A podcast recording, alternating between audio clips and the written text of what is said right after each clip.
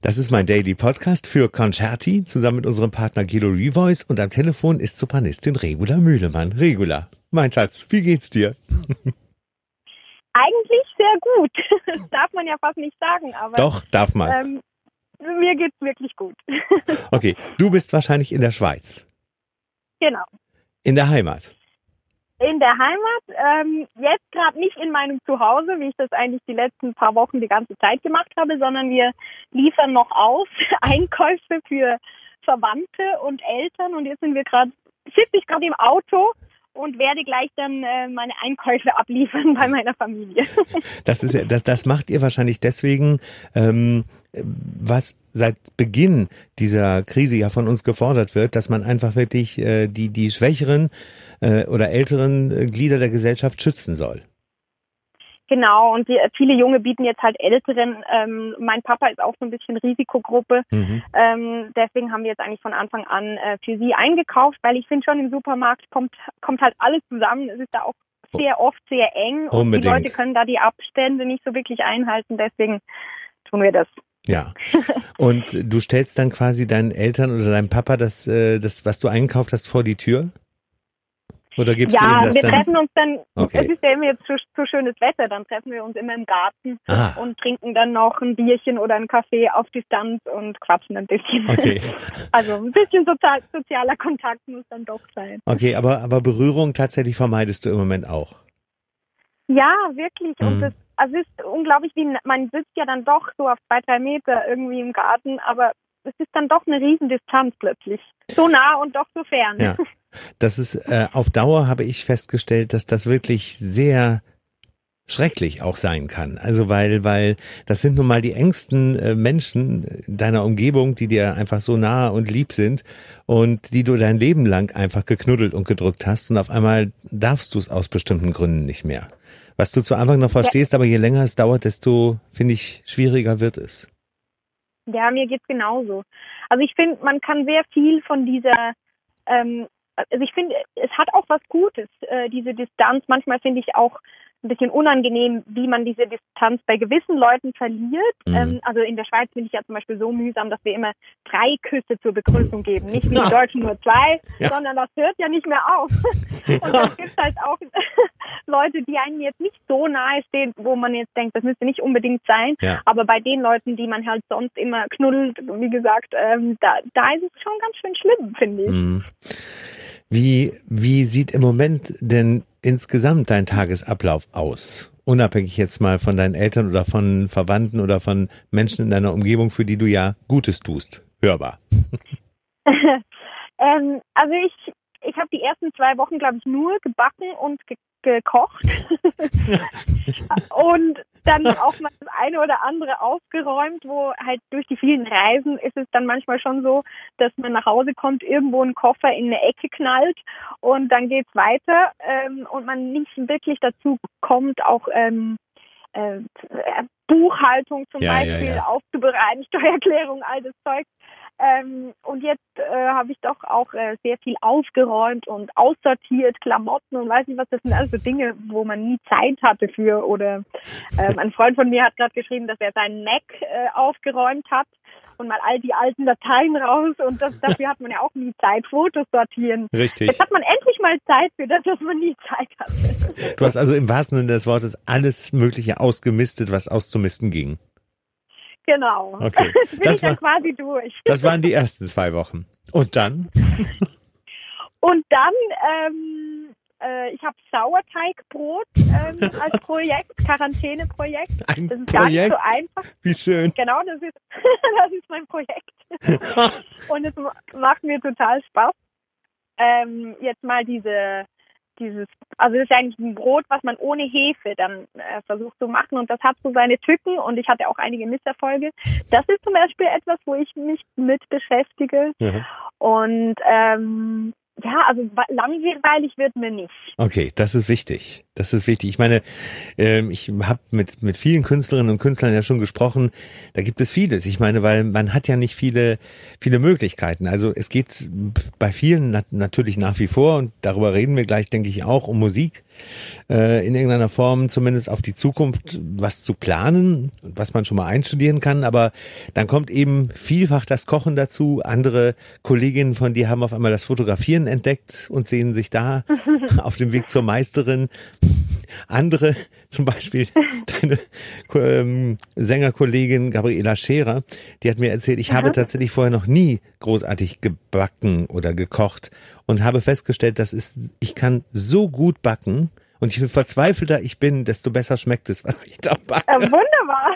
ja, genau. Also du wirst wahrscheinlich auf dem Weg zur äh, Meister Brotbäckerin werden.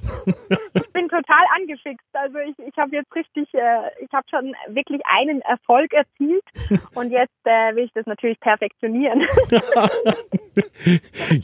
Gehst du denn ab und zu oder hältst du dich auch viel draußen auf? Ich meine, das Wetter ist natürlich jetzt im Moment, es äh, bietet sich Gott sei Dank auf der einen Seite an, wenn man genug Platz hat, sich zu bewegen. Auf der anderen Seite treibt es natürlich auch viele Menschen an die, an die touristischen Orte raus, wo man raus darf. Und da wird es dann auch streckenweise schon wieder eng, beängstigend eng. Mhm.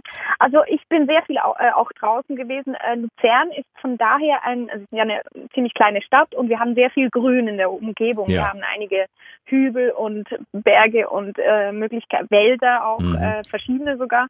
Also wir haben viele Optionen, ähm, auch wirklich einsam ins Grüne zu gehen. Und das habe ich sehr oft genutzt. Auch ähm, in der Schweiz nennen wir das Gobrötle.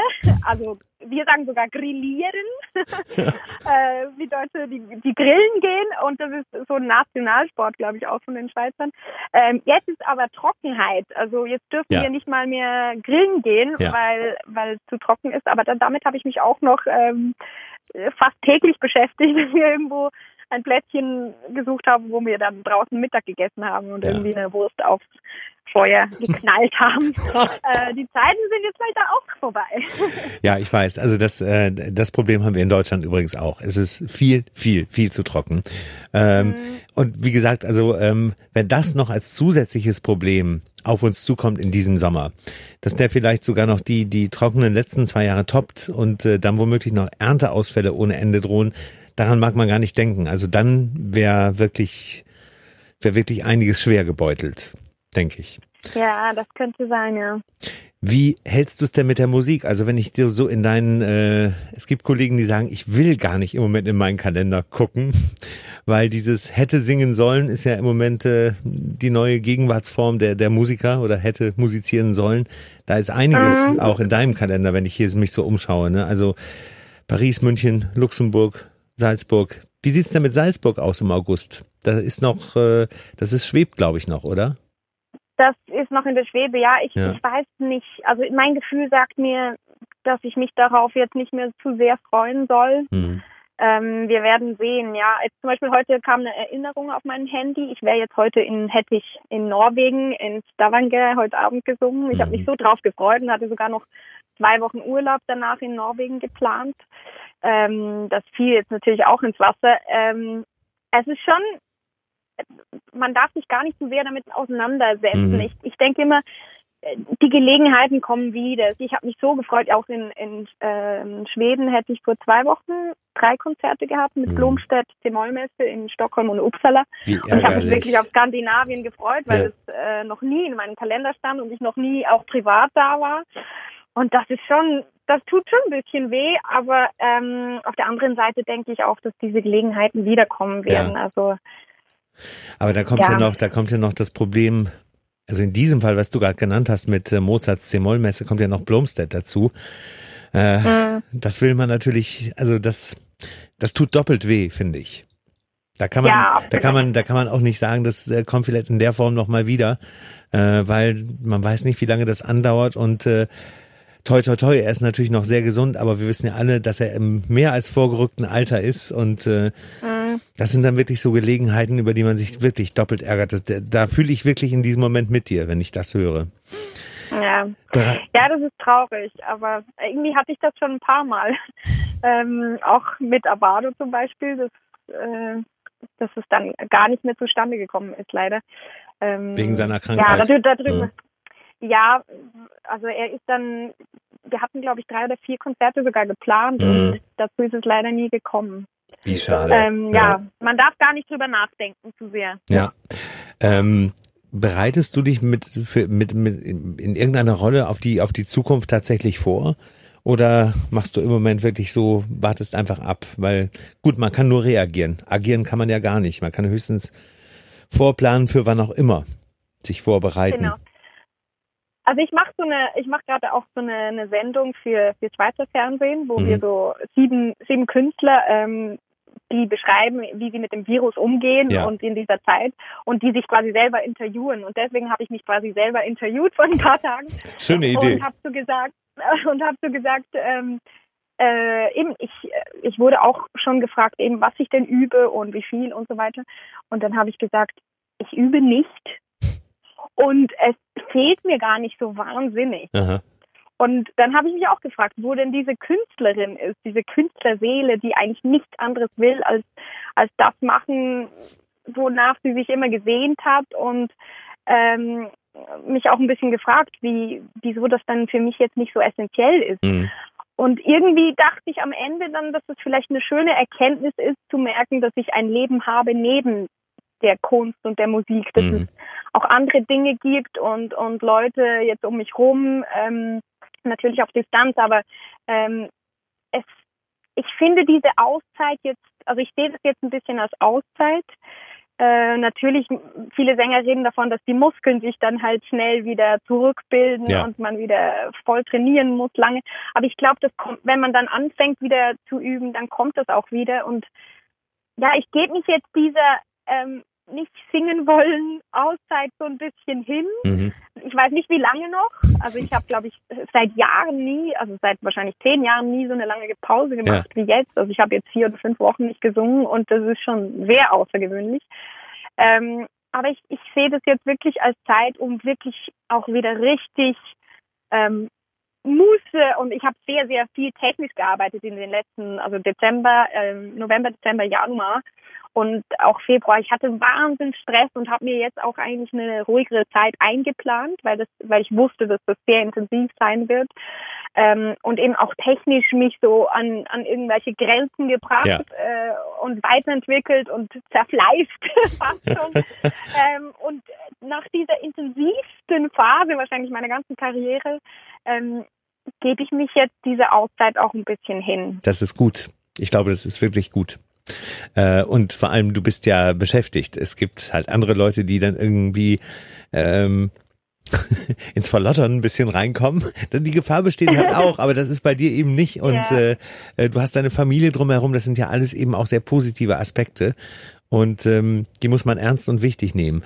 Gibt es, wenn ja, du, ich, ich dachte jetzt auch, ich mache das jetzt einfach mal ohne schlechtes Gewissen. Natürlich. Ähm, eben ja. mich diese Auszeit hinzugeben, weil sie, sie ist da, man, man muss sie hinnehmen. Ja.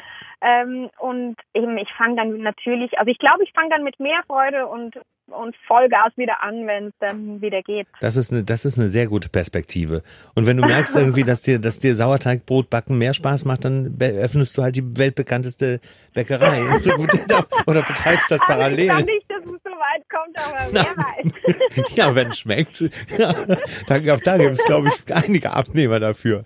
Ähm, wenn du mal so überlegst, so spontan auf die Frage, was dir am meisten fehlt gerade? Das ist auch eben nicht das Singen, sondern mhm. das Musikmachen Verstehe. mit anderen. Ja. Verstehe. Also wirklich, äh, ich habe, wir haben ganz am Anfang habe ich kurz äh, so ein, ein kleines Konzert ähm, beim Schweizer Fernsehen auch gemacht ja. ähm, mit meiner Pianistin und dann habe ich gemerkt, ah, das ist es, das, da, da blühe ich voll auf und dann, dann bin ich im Element und habe gemerkt, dass der schönste Teil von, von meinem Beruf ist schon nicht der, der alleine beim, im Übzimmer stattfindet, mhm. sondern äh, auf Probebühnen oder im Konzert mit anderen Musikern und, und eben auch mit dem Publikum, da kommt halt dann alles zusammen ja. und also danach sehne ich mich schon. Das, das, ich finde wirklich, das ist, ähm, das passiert auf so vielen Ebenen. Mhm. Ähm, das ist schon, schon schade, dass wir das gerade nicht haben. Aber eben, ähm, das alleine Musik machen, das fehlt mir noch nicht, aber ja. das mit Leuten zusammen, das, ja. Publikum, das ist schon, Kollegen, ja, verstehe. Das fehlt schon, ja. ja. Ähm, ich darf dir noch zum Schluss, ich bin sehr gespannt, wie du jetzt reagierst. Ich darf dir zum Schluss, ich habe versucht, es zu üben, von einem Baritonkollegen, einem Schweizer Baritonkollegen. Wir haben gestern Abend telefoniert und ich sagte ihm, ich Mensch, ich telefoniere morgen mit Regula. Ach, sag dir doch mal ein Wort. Ein schweizerisches Wort. Ich bin, ich bin überhaupt nicht geübt bei sowas. Ich versuche es jetzt, ja? Und vielleicht errätst du dann, um welchen Kollegen es geht. Mhm. Ruchi Chestli? Habe ich es ähm, ganz schlimm ausgesprochen? Nein, das war ein Küchenkasten. Ja, Küchenschrank. Das ist schon mal nicht schlecht. Küchenschrank. Ja, genau. Und das ist ein Kollege, das ist ein Kollege von dir, mit dem ich letzte Woche einen Podcast gemacht habe, Aeneas Hum nämlich. Ah! Ich habe gerade an einen anderen gedacht. Äh, ich habe jetzt gerade wirklich an einen anderen gedacht. Der Aeneas, ja wunderbar. Mit dem habe ich gerade heute auf einen Instagram-Post. Jetzt siehst du. siehst du, wie schön. Und ich habe eben ich habe mit einem anderen äh, Berufskollegen mal darüber diskutiert, dass es eigentlich noch ein schlimmeres Wort gibt in Schweizerdeutsch als ähm, Hochkästli und zwar äh, Krankenkassenkärtli. Könntest du mir das bitte kurz übersetzen? Das ist die Krankenkassenkarte. Oh Gott. Und, und bei uns ist dann eben und ja. nochmal drin, also ganz schön halsbächerisch. aber, aber scheinbar habe ich es nicht so schlecht gemacht. Du hast immerhin ungefähr verstanden, um was es geht ich habe sofort verstanden, aber ich, ich habe gerade überlegt, mit welchen Kollegen ich darüber geredet habe. Deswegen hat es kurz gerattert. Auf jeden Fall liebe Grüße in diesem Falle. Soll ich dir auch von ihm bestellen? vielen Dank, vielen Dank. Ich habe gesehen, er meistert die Krise auch ganz gut. Ja, mit viel Humor. Ja, wie immer bei ihm. Humor. Ja, das ist ja. Das ist die Hauptsache, ja. dass man den nicht verliert. Ne? Tut, tut gut, das zu sehen und äh, tut auch wirklich sehr gut, dich zu hören. Ich werde mich demnächst selber also singen hören werde ich dich sowieso demnächst wieder und werde mich äh, selber zum Sauerteigbrot probieren einladen. Und äh, freue mich, oh. freu mich da jetzt schon drauf, Regula. Wunderbar. Ich danke dir wirklich sehr und äh, grüß bitte deine Familie. Bleibt alle bitte gesund. Vielen, vielen Dank. Ja. Ich wünsche dir auch alles Gute. Bleib gesund. Bis bald. Bis bald. Ciao. Ciao, danke.